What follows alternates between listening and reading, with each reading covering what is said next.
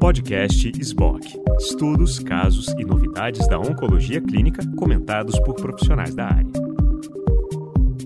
Clarissa Matias, eu sou atual presidente da Sociedade Brasileira de Oncologia Clínica. Nós estamos aqui para mais uma roda de conversa, é, juntamente com Luciana Landeiro, que está entrando daqui a pouquinho, e com a doutora Angélica Nogueira.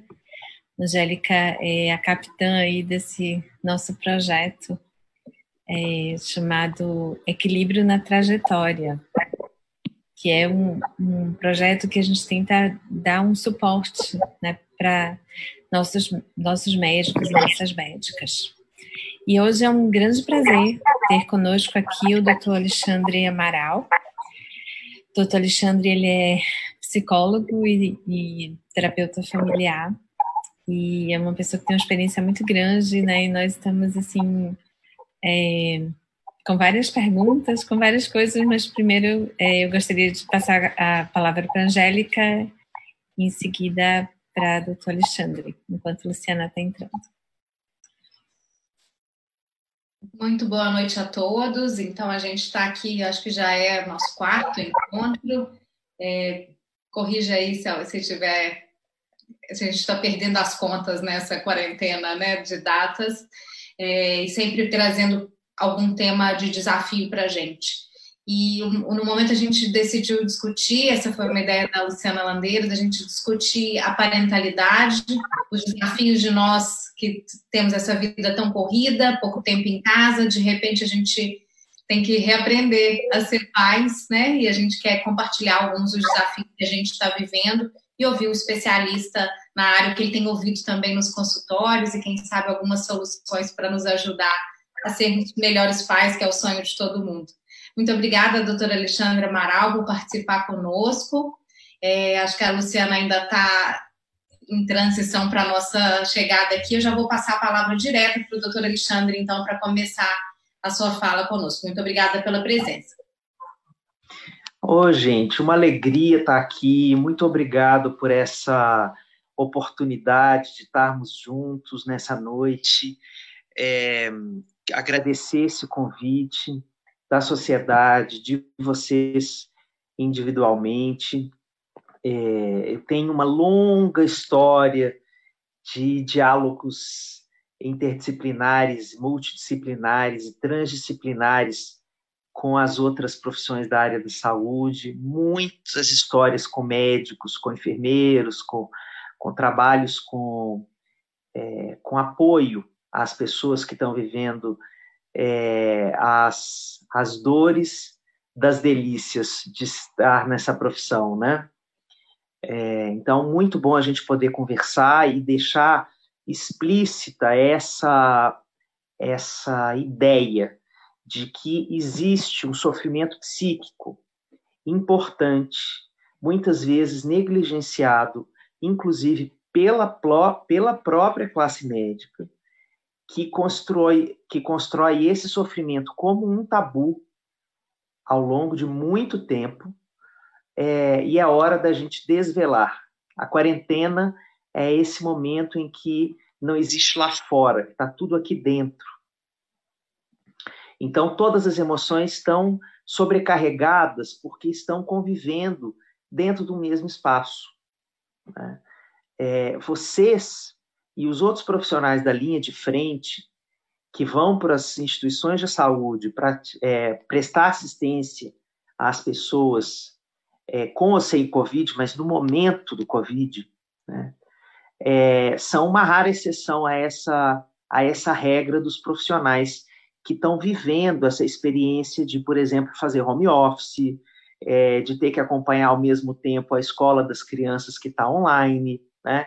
Então, aqui a gente tem um, um, uma história muito importante para que, inclusive, não médicos possam assistir e compreender e entrar num olhar mais empático com este tipo de sofrimento específico que acomete essas vidas, que são as vidas que estão cuidando de toda a população, né? que são as histórias ah, por trás de um título, por, por trás de cada doutora dessa que está aqui, tem uma história tem é, emoções que também estão convulsionadas por tudo isso. Né?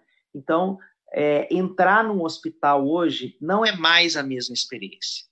Né? Entrar num hospital passa a ser visto muitas vezes como um, uma experiência aversiva.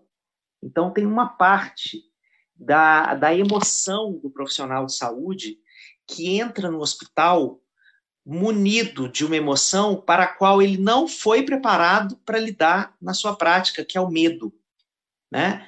O profissional de saúde, ele sempre foi é, construído, né? vamos colocar aqui o médico, né? ele sempre foi construído com um lugar de poder e de saber, como se o medo não pudesse dialogar com esse lugar.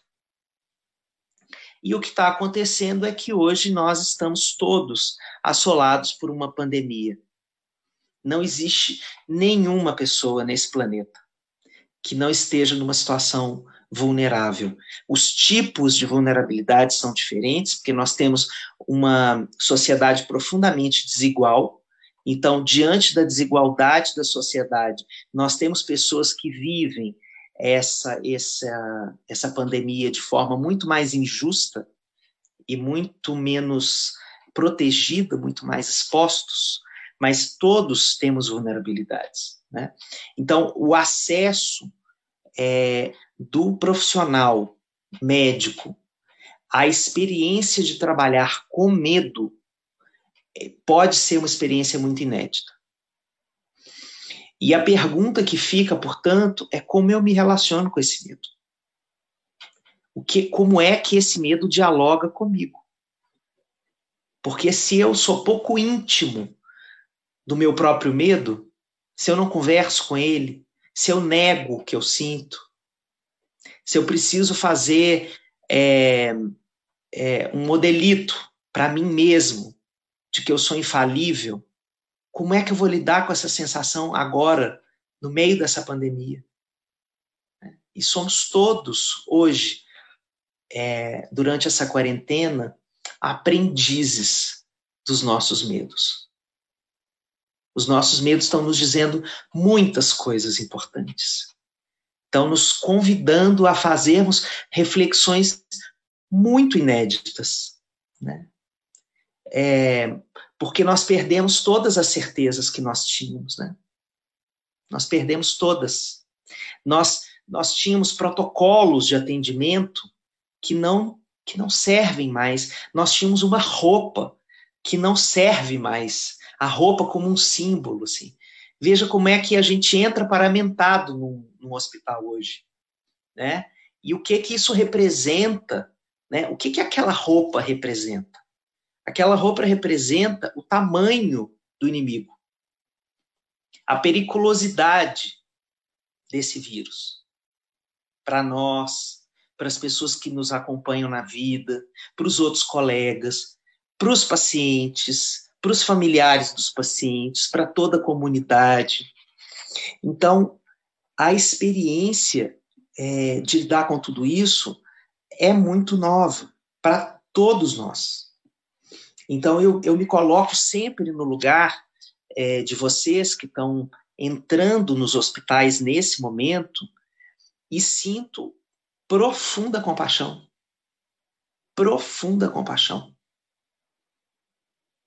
Porque eu fico me perguntando é, o quanto de desumanidade existe na nomeação de heróis. Vocês são as heroínas desse momento. Essa é uma posição desumanizante, a meu ver. Porque o herói não é aquela pessoa que pode falar dos seus medos. O herói não é aquela pessoa que pode assumir o seu cansaço. O herói não é aquela pessoa que pode dizer: é, tá difícil, eu tô tendo dificuldade de acordar, eu sinto que eu tô deprimindo, é, eu sinto que eu tô ficando mais ansioso, eu sinto que eu estou ficando mais desesperançoso.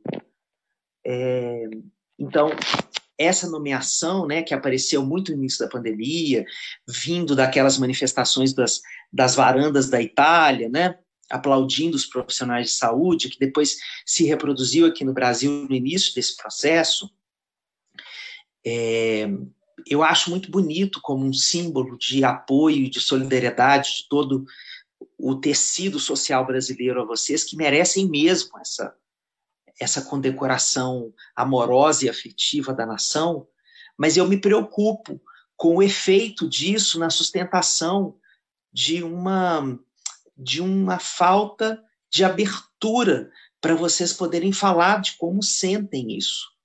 Né? E que há um sentir que precisa sair, inclusive para vocês poderem se esvaziar. Existe uma síndrome que acomete profissionais de saúde, chamada síndrome de burnout, né?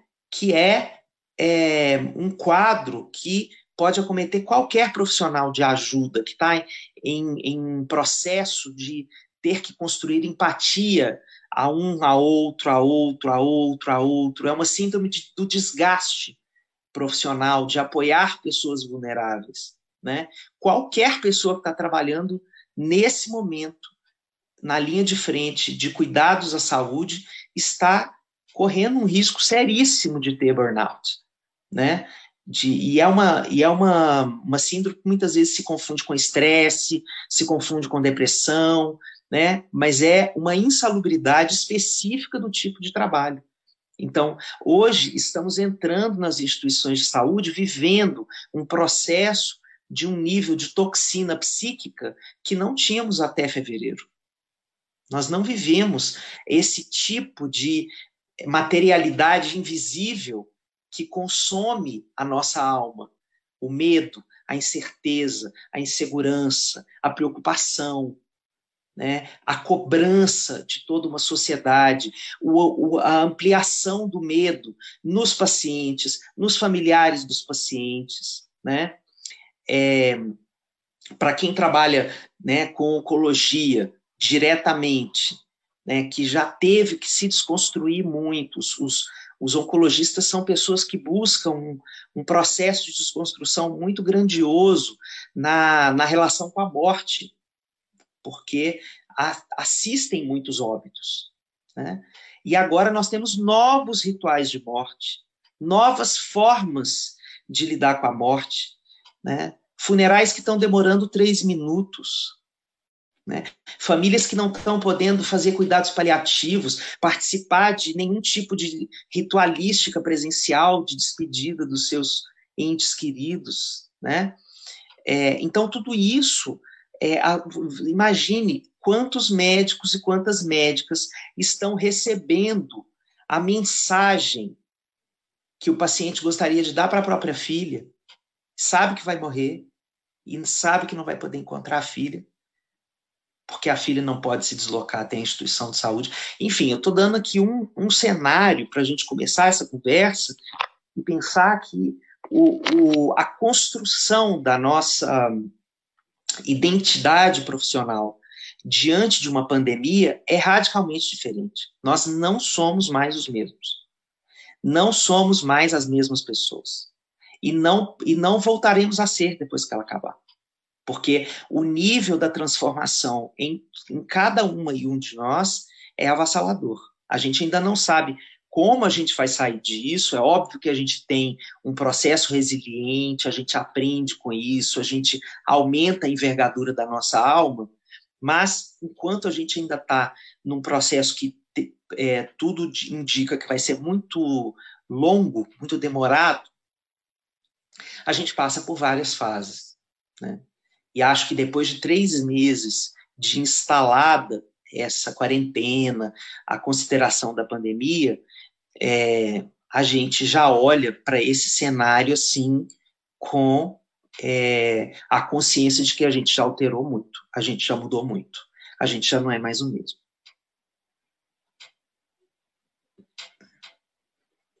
Eu não sei se vocês querem que eu fale direto, se a gente vai intermeando, com, intercalando com perguntas, Acho que a gente comentários pode... de vocês. Alexandre, a sua, a, a sua fala é linda e bem de encontro, vem acrescentar nas discussões que a gente vem, vem tendo nas últimas semanas.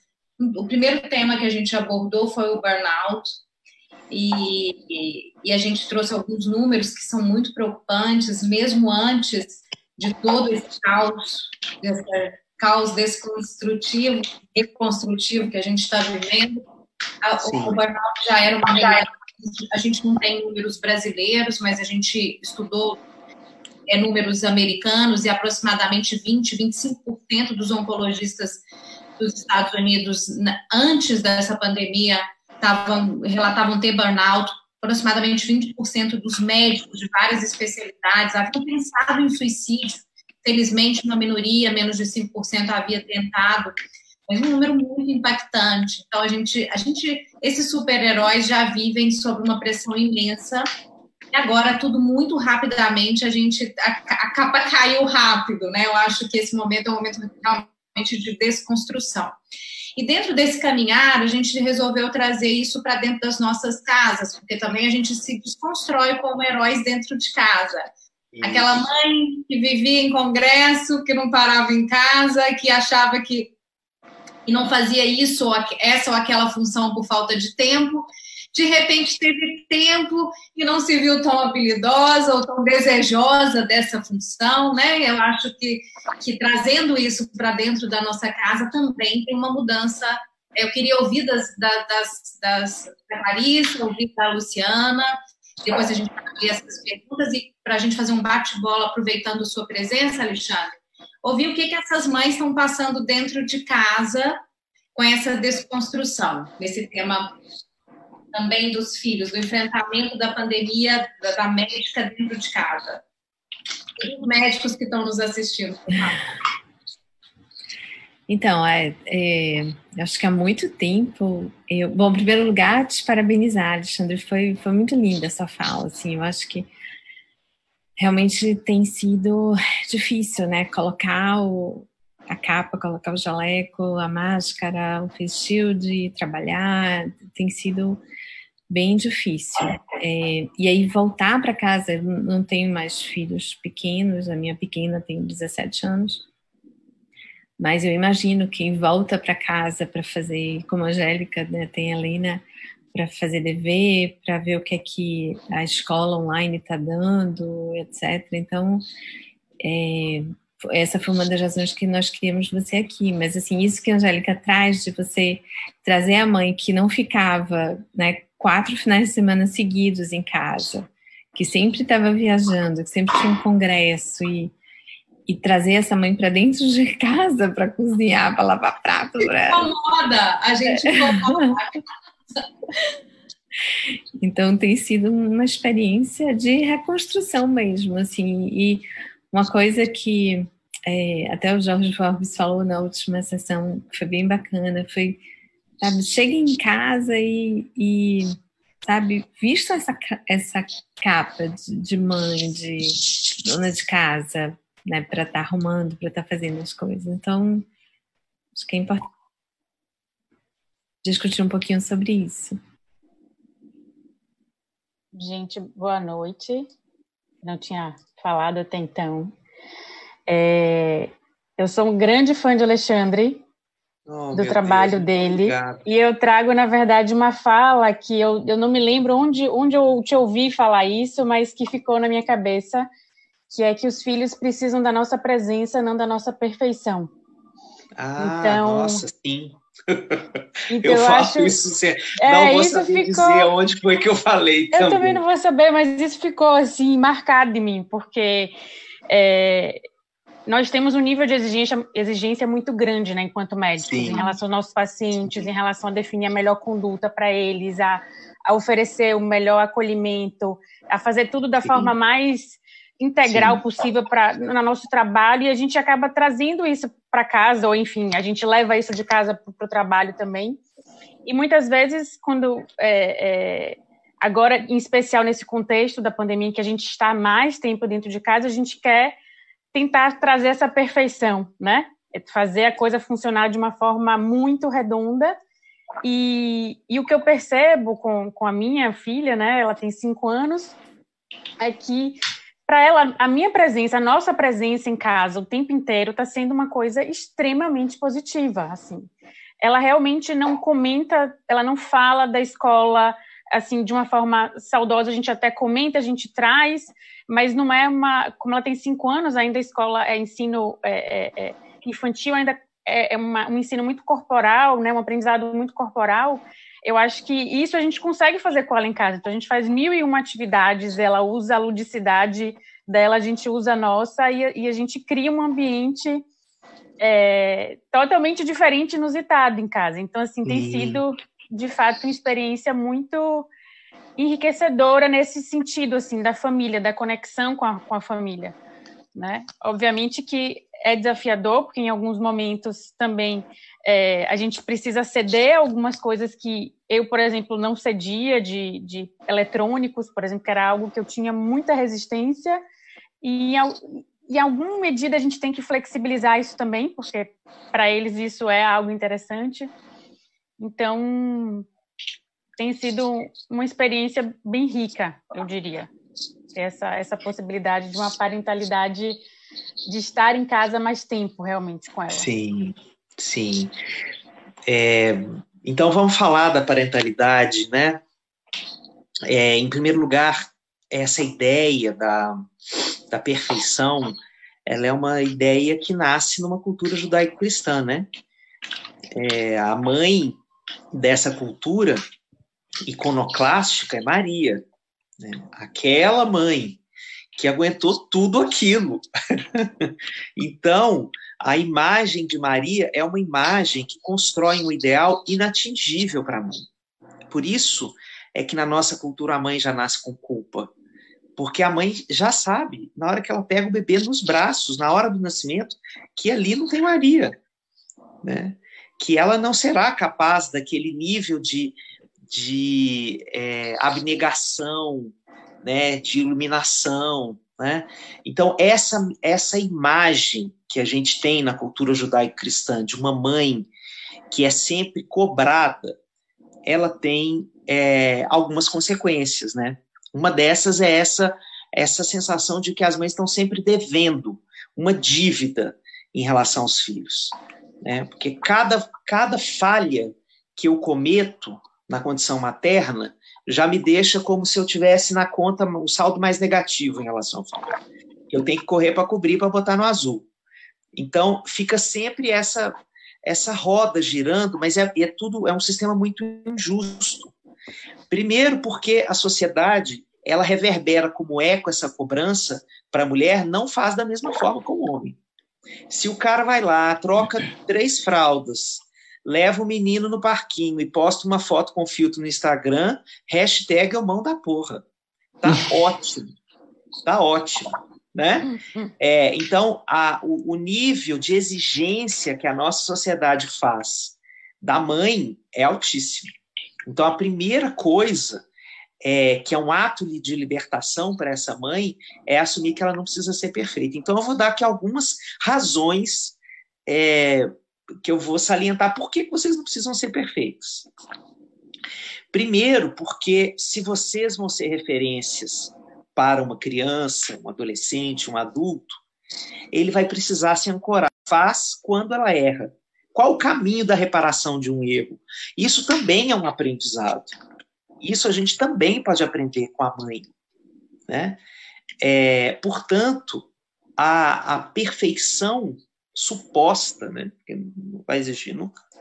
Mas tem até algumas mães que acreditam que, e que se colocam muito perfeitas e tal, estão caindo na armadilha total. Mas é, a suposta perfeição, ela é uma tragédia para todo mundo. Porque o que acontece com a mãe perfeita é que ela é, diz para o filho que ele tem que ser como ela. E a criança, a palavra que ela mais escuta na vida é não. Não, não faça isso, não põe o dedo na tomada, não isso, não aquilo, não tá errado, não, não, não, não. Então, a, o nosso desenvolvimento, ele é marcado por uma consciência da própria falibilidade, da própria falência. A gente tem certeza de que a gente não é perfeito quando criança. É, então, é, olhar para essa mãe como perfeita é colocar uma barra altíssima impossível de ser saltada. Né? Então, esse ideal de perfeição pode, por exemplo, construir adultos imaturos. infantilizados, que têm medo de ser adultos, de encarar a vida. Né? Outro dia, meu filho, eu tenho três filhos, um de 13, um de 11 e um de 6. O de 13, isso tem mais de ano, essa conversa com ele, já deve ter ano e meio. Ele chegou para mim e falou assim, com uma cara que eu vou fazer aqui para vocês. Ele falou assim: Ah, pai, você. Eu olho assim para você, né? Você tem uma profissão, dá conta, paga suas contas, é, tem uma casa, um carro, casado, né, com minha mãe. Eu acho que eu vou dar conta de ser adulto. Com essa cara, certo? Com essa cara. É, ali, o que, que ele estava me dizendo com essa cara? Eu tô muito íntimo das suas imperfeições. Eu já te desconstruí pra caramba.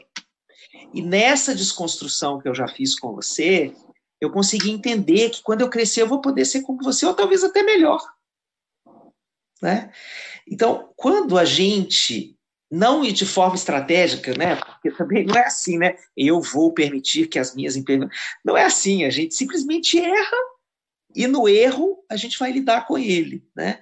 Mas quando a gente conversa sobre isso, quando a gente chega lá e fala isso não foi legal, eu preciso te contar que eu estou muito mal por ter agido com você daquela forma. Eu estou ensinando meu filho a construir uma vida mais humana para ele mesmo. Então, a, a, nossa imperfeição nos serve, porque a gente tira um pedaço dessa culpa, da nossa alma e serve para ele, porque ele também ganha um passaporte de liberdade para a própria vida, que eu não vou precisar ter esse ideal de perfeição, né? E outra coisa, vocês não precisam ser perfeitos porque tem pai, ou tem outra mãe, se for um casal homoafetivo, ou tem avó, né? E, e desde o bebê, né, a gente sabe que o bebê, na ausência da mãe, ele busca alguém para cuidar dele. Nós temos essa essa tendência inata como bebês. A gente não fica sem cuidado, né? A gente luta pela sobrevivência. Então, essa capacidade que a gente tem de se vincular a outras pessoas e construir uma rede de afetos que vão cuidar da gente, é, isso é, é, é lindo e faz pulverizar essa rede de cuidado e faz a gente sentir que a gente não depende só da mãe e do pai. Inclusive porque é, quando o filho vai crescendo, ele vai vendo que a mãe e o pai não têm todas as habilidades da vida. E de repente eu tenho um tipo de, de é, tendência, né, um gosto, por exemplo, eu gosto de culinária, vamos dizer, eu sou uma criança e quero aprender a cozinhar, e nem minha mãe nem meu pai sabem cozinhar. Então, quando eu ligo o YouTube e vou aprender com uma youtuber qualquer de cozinha, ou quando eu vou assistir o Masterchef Kids lá, é, eu estou dizendo, não é só você. Você pode falhar aqui. Eu, eu tenho um mundo de possibilidades para buscar. Né? Então, essa sua frase essa frase minha que você trouxe, Luciana, eu te agradeço, porque é, nesse momento de pandemia, essa frase me parece que é tipo o balão de oxigênio de cada uma e um de nós. Porque é, quando a gente volta para casa, né, da nossa prática profissional, é, e quando essa prática está dentro de uma instituição de saúde, quando a gente está pressionado pelos medos da pandemia, pelas pressões todas de, de desempenho, novos protocolos e etc, etc, é, o que pode acontecer é da gente chegar com menos disponibilidade para os nossos filhos. Os nossos filhos, e, e às vezes tem uma cena muito dramática, né? Os nossos filhos estão loucos pela nossa presença e a gente está exausto, está precisando de um tempo para a gente, está precisando de um tempo de silêncio, às vezes, ou a gente está precisando chorar, né? Porque está difícil, a gente precisa se esvaziar. É, então, eu acho que a, a experiência dos filhos, né, dos profissionais de saúde, dos médicos, é uma experiência que merece estar amparada por uma sociedade, por uma, por uma comunidade, sabe?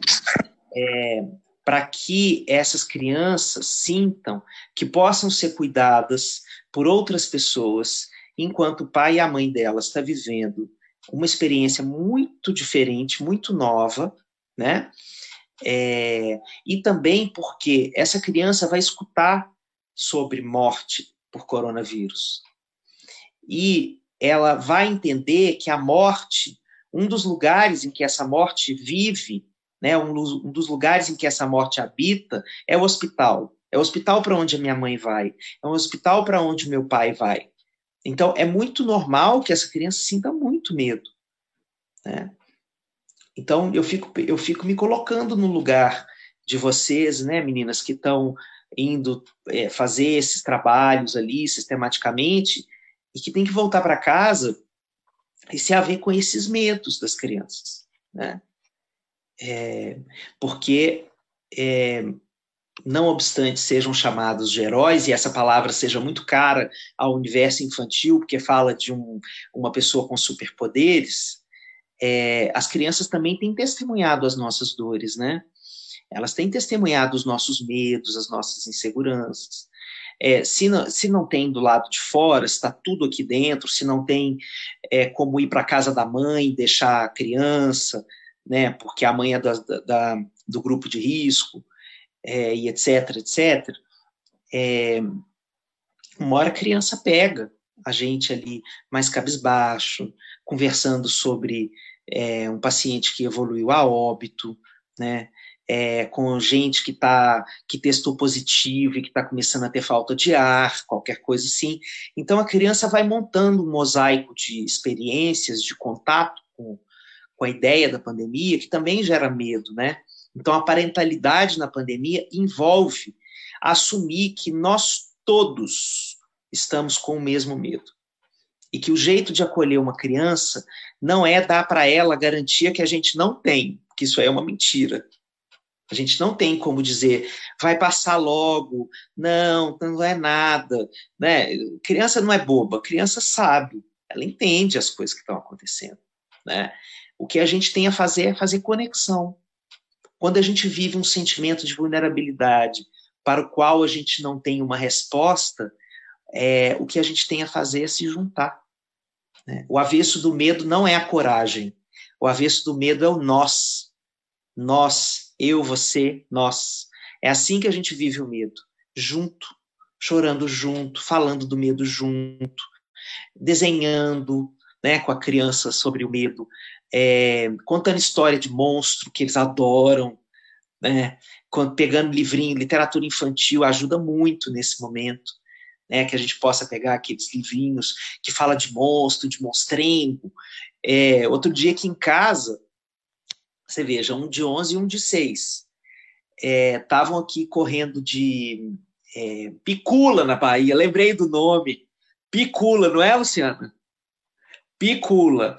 É, para quem é de outros estados brasileiros, isso é o pique, é o pique esconde, o pega-pega. Pega-pega. Pega-pega. É, então, estavam aqui brincando de picula na casa e, ao invés de ser é, polícia ladrão, essas coisas, era o coronavírus. era o coronavírus que estava correndo atrás. Então, através dessas coisas, as crianças vão simbolizando, elas vão entendendo. Ela, a criança usa a brincadeira para entender o mundo né? Então pegar uma massinha, pegar argila, né? É, e amassar argila, assim, vamos, vamos imaginar que nessa argila tem o coronavírus, vamos bater bastante, vamos bater bastante, né? Então, é, usar tudo que a gente puder usar com eles para falar disso, para brincar sobre essa história é, e trazer um pouco mais de leveza, porque é assim que eles passam pelas coisas. E quando a gente tem criança, eles nos salvam de nós mesmos. Eles nos salvam da nossa dureza, eles nos salvam da nossa preocupação, eles nos salvam, né? É, e aí, é, quando eles nos salvam, eles nos convidam para a ludicidade que a gente já perdeu e a gente se refugia ali.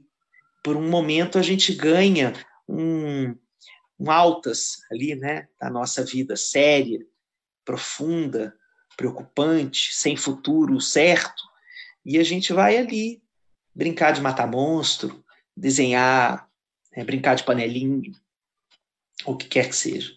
E assim a gente vence. Assim a gente vence o medo. Né? A gente vence o medo conversando, olhando para ele de frente, assumindo que ele existe, assumindo que ele faz parte da vida, né? que ele é uma sombra que está aqui, está aqui do nosso lado A gente não sabe se ele vai é, ser maior do que a gente imagina, menor, se ele vai ficar muito tempo, mas ele está aqui. Tem jeito de negar que ele está aqui, não. Muito bom. Eu acho que uma, uma pergunta, não sei se vocês já fizeram alguma pergunta, não tenho certeza, em relação à questão das escolas assim, e as interações com as escolas é, e as crianças, né, fora das escolas, algumas com, com formatos online de ensino, outras é, com menos. Então, por exemplo, a minha filha, ela estuda numa escola construtivista e as atividades tem pouquíssimas atividades assim que ela tem que ficar conectada. Eles passam algumas atividades, mas que a gente faz, e mesmo assim não é um volume grande porque ela tem cinco anos. Mas eu sei que muitos pais, né, e talvez muitos que, muitos que estejam nos, nos, nos ouvindo, estejam passando por essas dificuldades de conciliar também essas questões de, de rotina da escola. É, olha, essa história da escola, é, eu tenho trabalhado muito com escola, muito, muito, mas assim, enormemente. Primeiro que as escolas estão em pânico, porque as escolas todas correm o risco de fechar na pandemia, sem exceção. Porque se, é, sobretudo educação infantil, né, o grupo de risco do Covid são os, as pessoas idosas, de terceira idade. O grupo de risco do Covid das escolas é a outra ponta das escolas, a educação infantil. As escolas de educação infantil correm risco seríssimo de fecharem, porque os pais. É exatamente isso que a Luciana falou no início da fala dela. A gente mesmo está aqui brincando com ela, está fazendo. É, e sustentar o pagamento das escolas é importantíssimo para a gente sustentar um projeto pedagógico e, sobretudo, as crianças terem para onde voltar quando a pandemia passar. Porque se as escolas fecham, é um luto horroroso que as crianças vão viver. Né? é, porque elas não têm noção do que isso pode representar para elas depois que passar esse tempo todo, né? Eu ainda ter que descobrir que a minha escola não existe mais. Então, e as escolas estão muito preocupadas com isso. Eu acho que elas têm razão de estarem preocupadas, porque nós temos uma crise econômica, tem pessoas perdendo emprego, tem pessoas reduzindo salários, né? É, então, acho que é um movimento solidário, assim, formar uma comunidade em torno dos pais da escola, para quem puder pagar, paga, quem não puder, não paga, a escola poder negociar, etc. Bom, essa é a parte financeira que eu acho que está no lastro da sustentação desses projetos pedagógicos. Agora, é, no, é, sobre esse prisma de falar do que a escola deve fazer na quarentena, é, eu sinto que todos estamos aprendendo. É, não existe uma resposta a pergunta do milhão de reais, assim, o que, o que, que a escola deve fazer nessa fase da pandemia? Né? Primeiro, tem vários tipos de projetos pedagógicos, como você colocou, Luciano, um projeto construtivista é diferente de uma escola Waldorf, que é diferente de uma escola é, religiosa, que é diferente, né? Tem várias, é, várias nuances nessas diferenças de projetos pedagógicos que desenham tipos de ações diferentes com as crianças. O que é certo em qualquer escola é a seguinte: é impossível construir uma, uma adesão maciça a uma ideia. Isso vai ter que partir da escola e da coerência que ela acha que aquele método tem, porque tem família que fala, eu quero lição todo dia, tem família que fala, eu quero duas vezes por semana, tem família que fala, eu quero uma lição só por dia. Tem família que fala: eu não vou fazer as lições com meu filho porque eu trabalho o dia todo, eu não tenho como acompanhar. É, esse negócio de ligar o computador é uma coisa que ele ainda não domina e ele precisa da minha supervisão e eu preciso estar lá do lado e eu não tenho essa disponibilidade, né? Então, o que está sendo novo é que as escolas estão tendo que conviver com uma série de opiniões sobre o ensino online. Além do que, é, independentemente do, da idade das crianças, existe um tempo para se acostumar a essa, a essa rotina, né? Porque, minha gente, é, os professores não são youtubers, né? Os meninos, ao, antes da pandemia, ligavam o celular ou o computador para assistir aqueles youtubers falando: e aí, galera, clica aqui, aperta o sininho, segue aí, me dá um like, não sei o quê. Aí ele abre a câmera agora para ver a professora e fala: então vamos lá, três causas e três consequências da Revolução Francesa, né? Os meninos querem morrer. Vamos falar que saco, que negócio. Então, tem muito sofrimento nos professores, nas professoras, porque elas não estão conseguindo chegar à linguagem com que as crianças e os adolescentes estavam acostumados a lidar com esse aparelhinho aqui.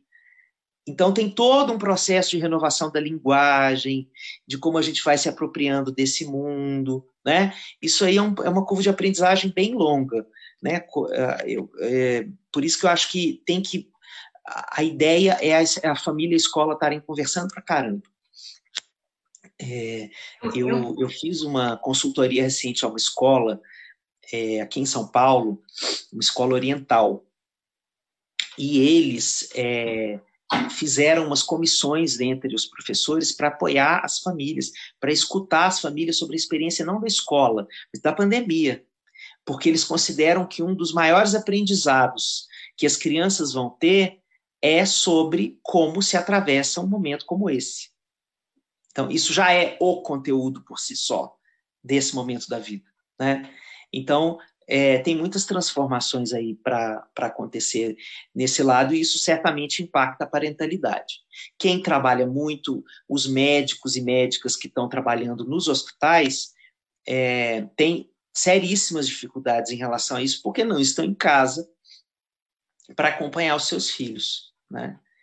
É, isso não é privilégio dos médicos, porque as pessoas que estão fazendo home office também não conseguem, muitas vezes, o tempo hábil para é, orientar os seus filhos nessa educação online. Então, é tudo muito complexo, envolve um, uma, uma logística de tempo, né, como se a gente pudesse multiplicar o tempo do nosso dia. É, eu, Alexandre, eu sou mãe e sou professora. Eu sou professora da Universidade Federal de Minas Gerais. Eu tenho tenho observado com preocupação quão perdidas estão as escolas. Tanto a, a, escola da minha filha, acho que a gente tem o privilégio de ter escolas de excelência, e a, e a Universidade Federal também, que ainda é uma, ainda é uma universidade de excelência, mas a dificuldade de diálogo com o aluno, de clareza com os pais, puxa, é, é, a gente na a gente está passando um desafio gigante na, na, na área médica. Sim. Nós, oncologistas, não poderíamos deixar de trabalhar sem saber o porvir. Não saberíamos como é que estaria a semana seguinte. Todas as clínicas montamos planos de contingência, organizamos dias que atenderíamos. A escola, as escolas às vezes demoraram 50 dias para mandar um e-mail de como se posicionariam. E assim, as, eu vendo pais apertados, né, com medo do, do, que ia acontecer, e sem um posicionamento da escola sobre redução. Eu vi gente saindo de escola por falta de posicionamento. Então, assim, uhum. como você tem muito diálogo, acho que os pais estão ficando um desafio, não sei se, eu, tá, se todo mundo está tendo, claro que as experiências são distintas, mas a falta de clareza na comunicação, do que é possível, ninguém, tá, ninguém quer cobrar o impossível, tem deixado os pais muito inseguros. Na Universidade uhum. Federal, tem muita gente aí que tem filho universitário, depois de 60 dias a gente teve a primeira reunião do que, que muito medo de assumir que seria um ensino à distância, que é muito criticado, o EAD, mas aí de repente alguém teve uma ideia de falar que aquilo não seria um ensino à distância, mas um ensino emergencial da pandemia. Aí aceitou-se que a gente estava trocando a perfeita Universidade Federal pelo EAD, mas Sim. até que, enfim, alguém teve uma ideia. E assim, eu acho que a gente. Isso eu parabenizo a área de saúde, que a gente está se reinventando, reinventando para a telemedicina, com todo o seu desafio. É, as clínicas se adaptaram totalmente com fluxos, com esse medo todo a gente está indo.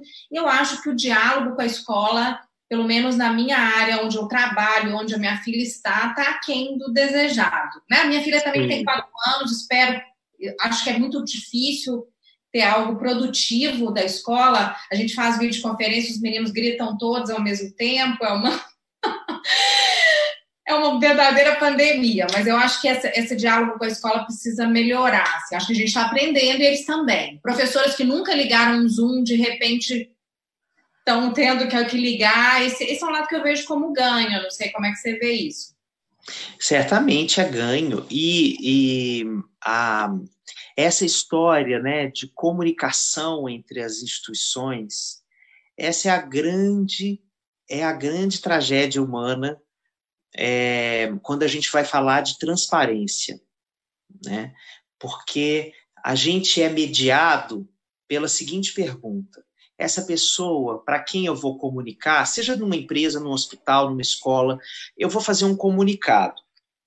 Qual o tom que vai ser colocado ao conteúdo que eu quero passar? Como a pessoa vai escutar melhor o conteúdo que eu preciso que ela escute?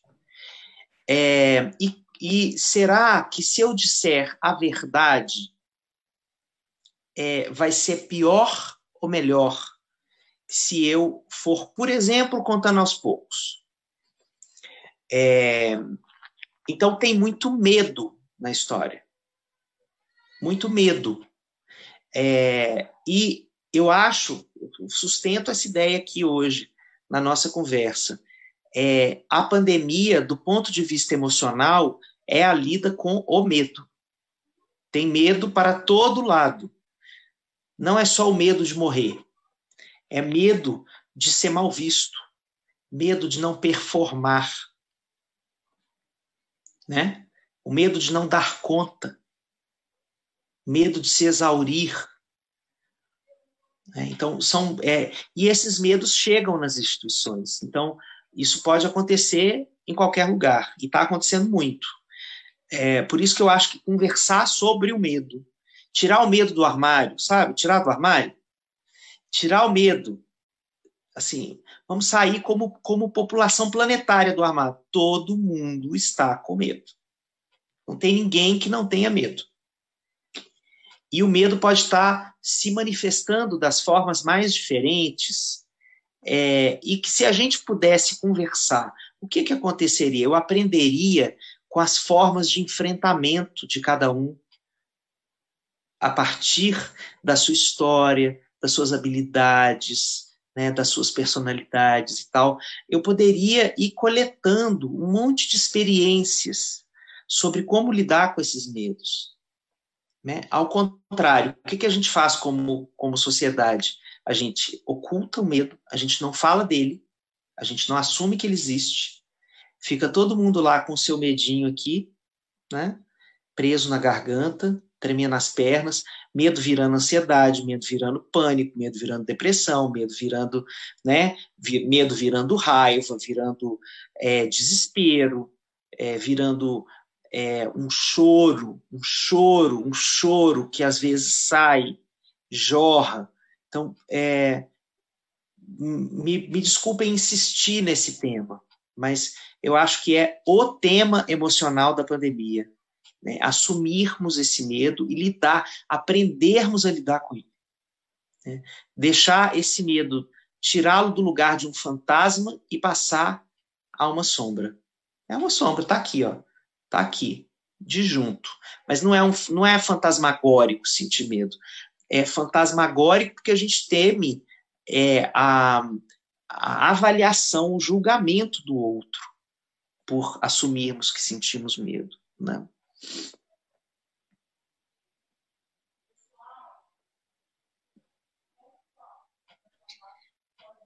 Bom, acho que, acho que ficou todo mundo. É. A gente está cheio de medo. De, o fato é que, é que é verdade, a gente está com. São, a gente desconstruiu no trabalho, em casa, temos medo de adoecer, medo de, medo de do, do, do, que vai acontecer nas próximas, né? Na, Clarissa trouxe a notícia de que talvez o ano que vem a ASCO continue nesse formato, e isso trouxe medo, né, Clarissa?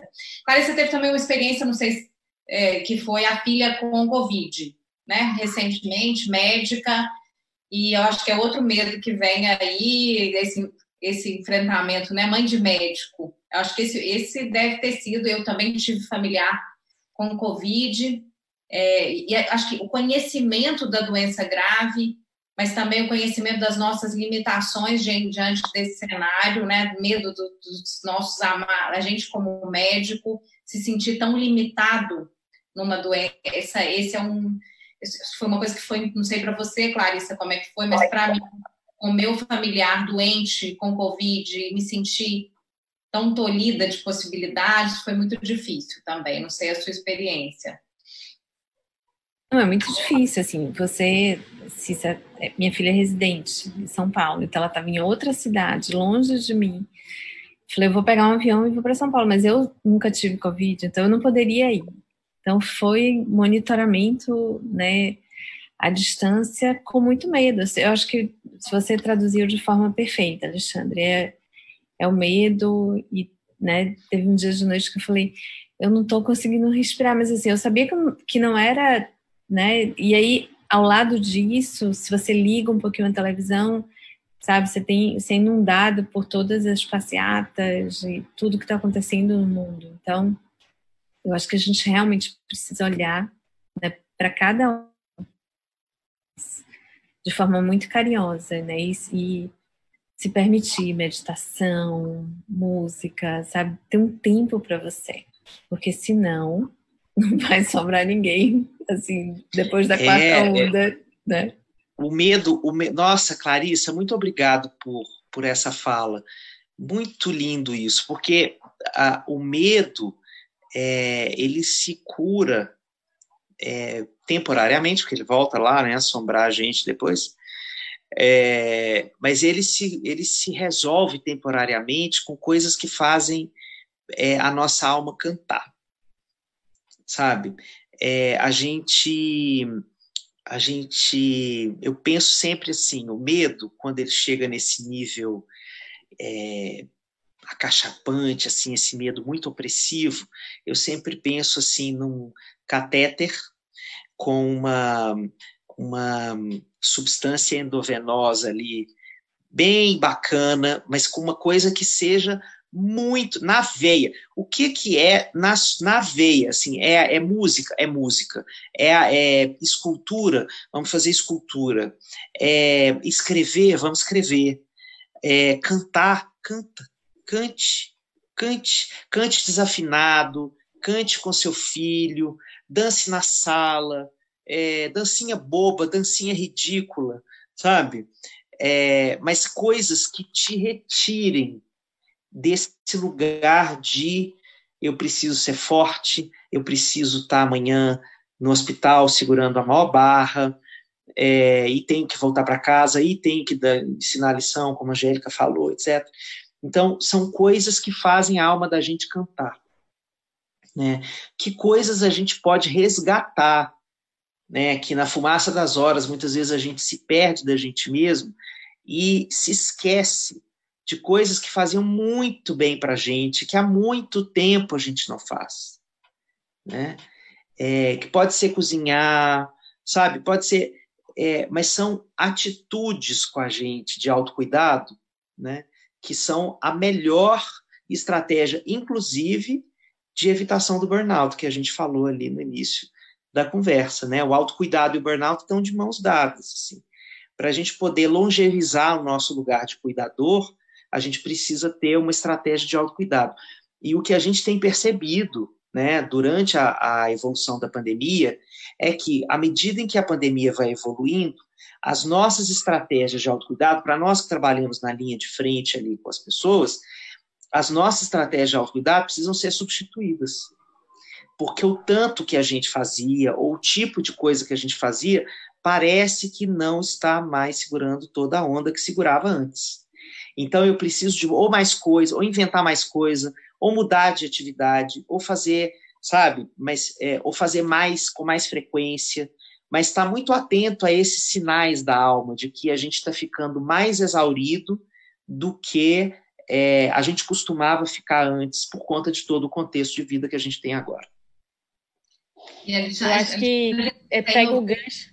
Oh, ah. Desculpa, Angélica. Não, pega o gancho, na verdade, a, a Raquel Cossetti ela colocou aqui na, no, no nosso é, no nosso chat que ela sente, na verdade, que se encontrou como mãe e que ela perdeu o medo de não não se achar tão mãe por não ter tanta disponibilidade. Então, que ela tem se sentido muito inteira na, na relação com os ah, filhos agora. e pensando, fala. na verdade, no contrário, como é que ela vai se readaptar em relação ao retorno ao trabalho, né, à normalidade, quer dizer, que não vai ser a mesma normalidade, mas como se readaptar pós-pandemia, porque ela certamente vai voltar a ter menos tempo e, e, e, e eu acho que é isso, é um pouco do que você tinha falado, é uma nova normalidade, né, então talvez ela vai tirar coisas, vai aprender muito com esse momento agora e, e talvez transformar uma nova, uma realidade pós-pandemia. É, que ela vai ter ser... mais tempo.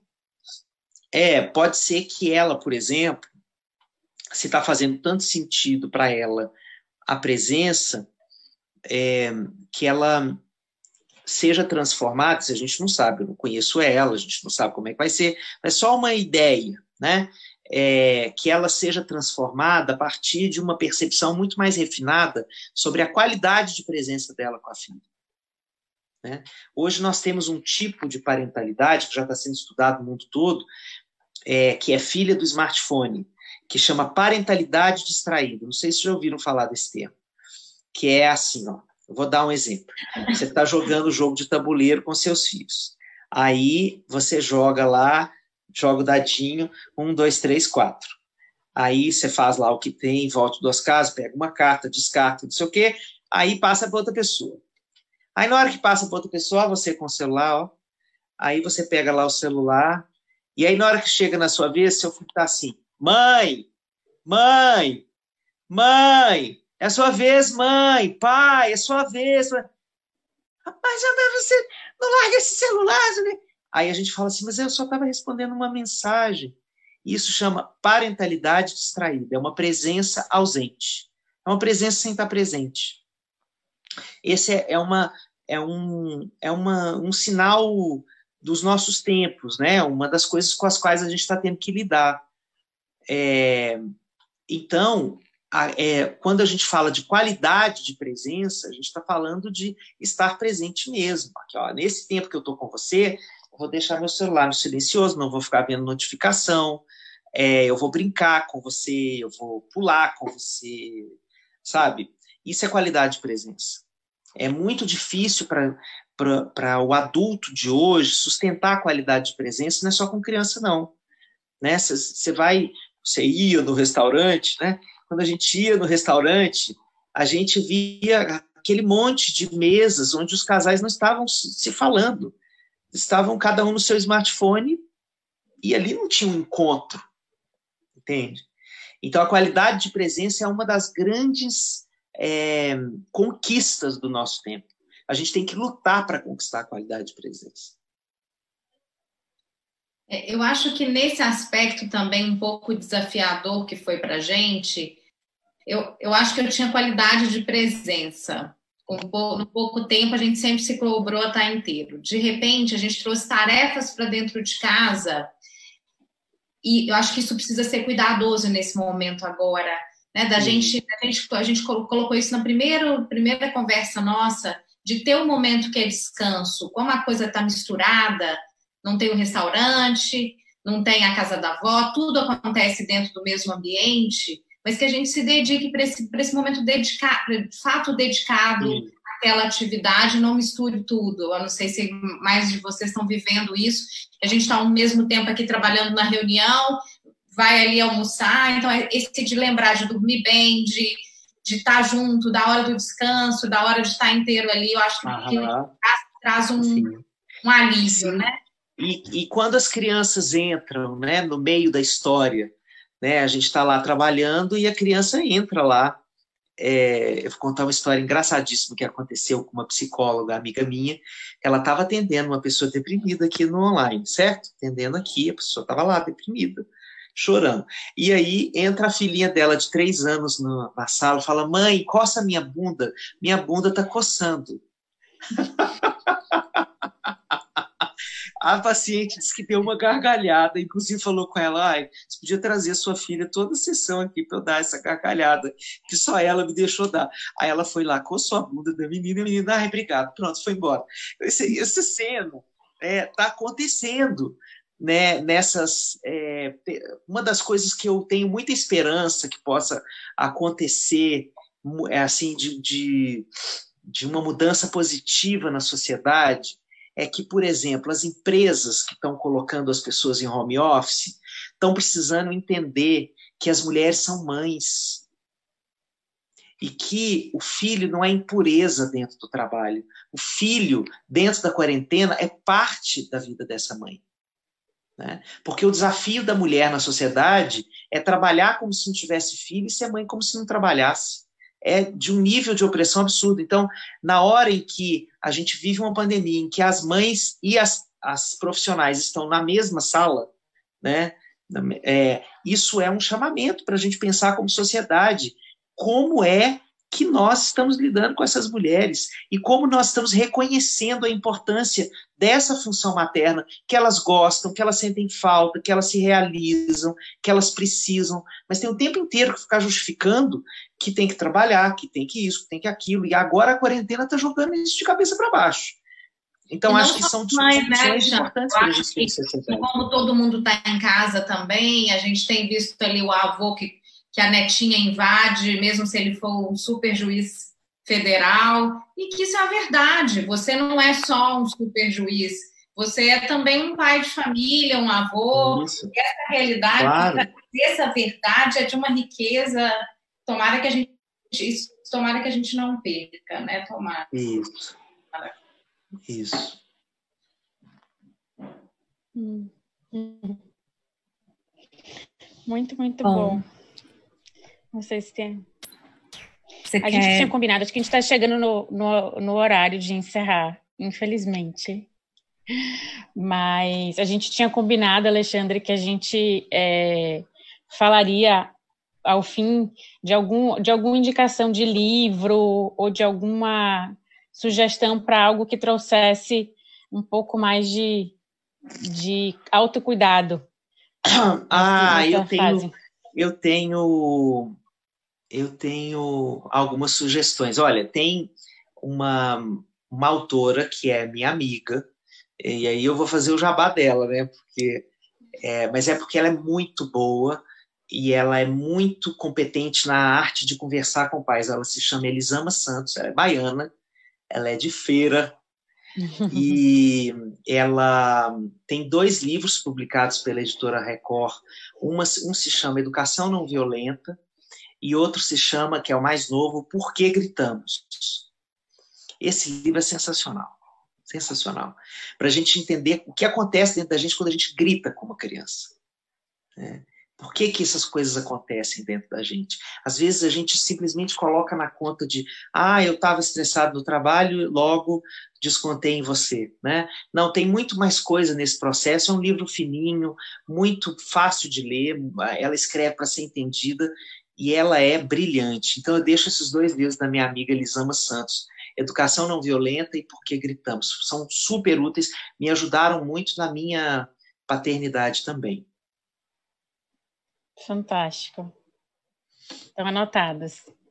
Angélica, Clarissa, querem também dar alguma dica em relação à, à leitura, algo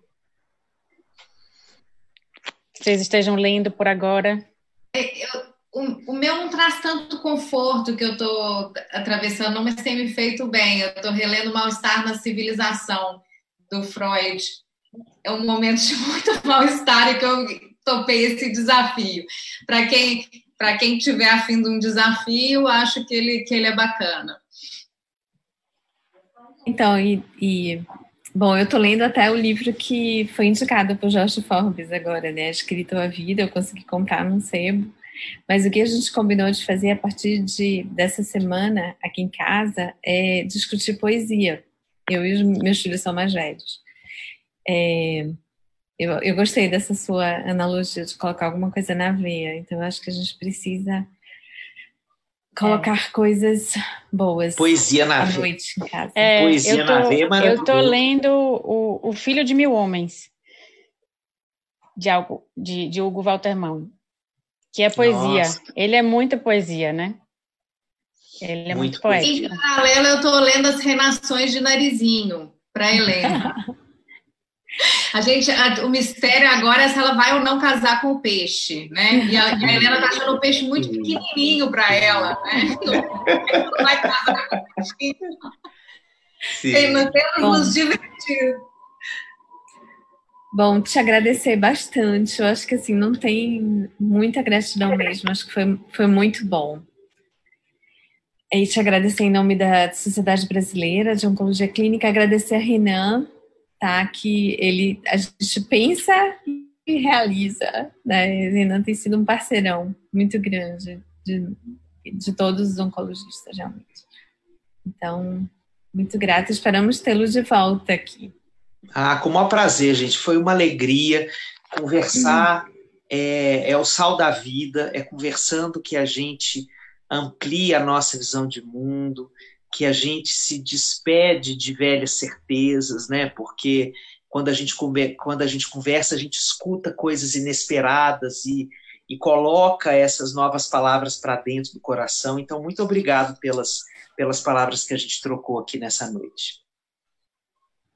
Obrigada a todos. A Luciana, uma boa hora, né? 40 semanas de gravidez, que venha mais um desafio para a vitalidade, um desafio da vida chegar no momento é, difícil, a gente a, a, vida brota né, pelos cantos. Acho que vai ser fantástico uma criança chegando para você. Estamos na torcida por muita saúde.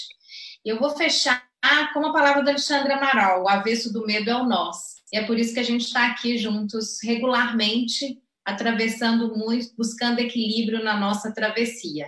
Obrigada, SBOC, pelo apoio para essas rodas de conversa tão agradáveis. Uma boa noite a todos. Alexandre, obrigada. Nos vemos em breve. Muito obrigada. Obrigado.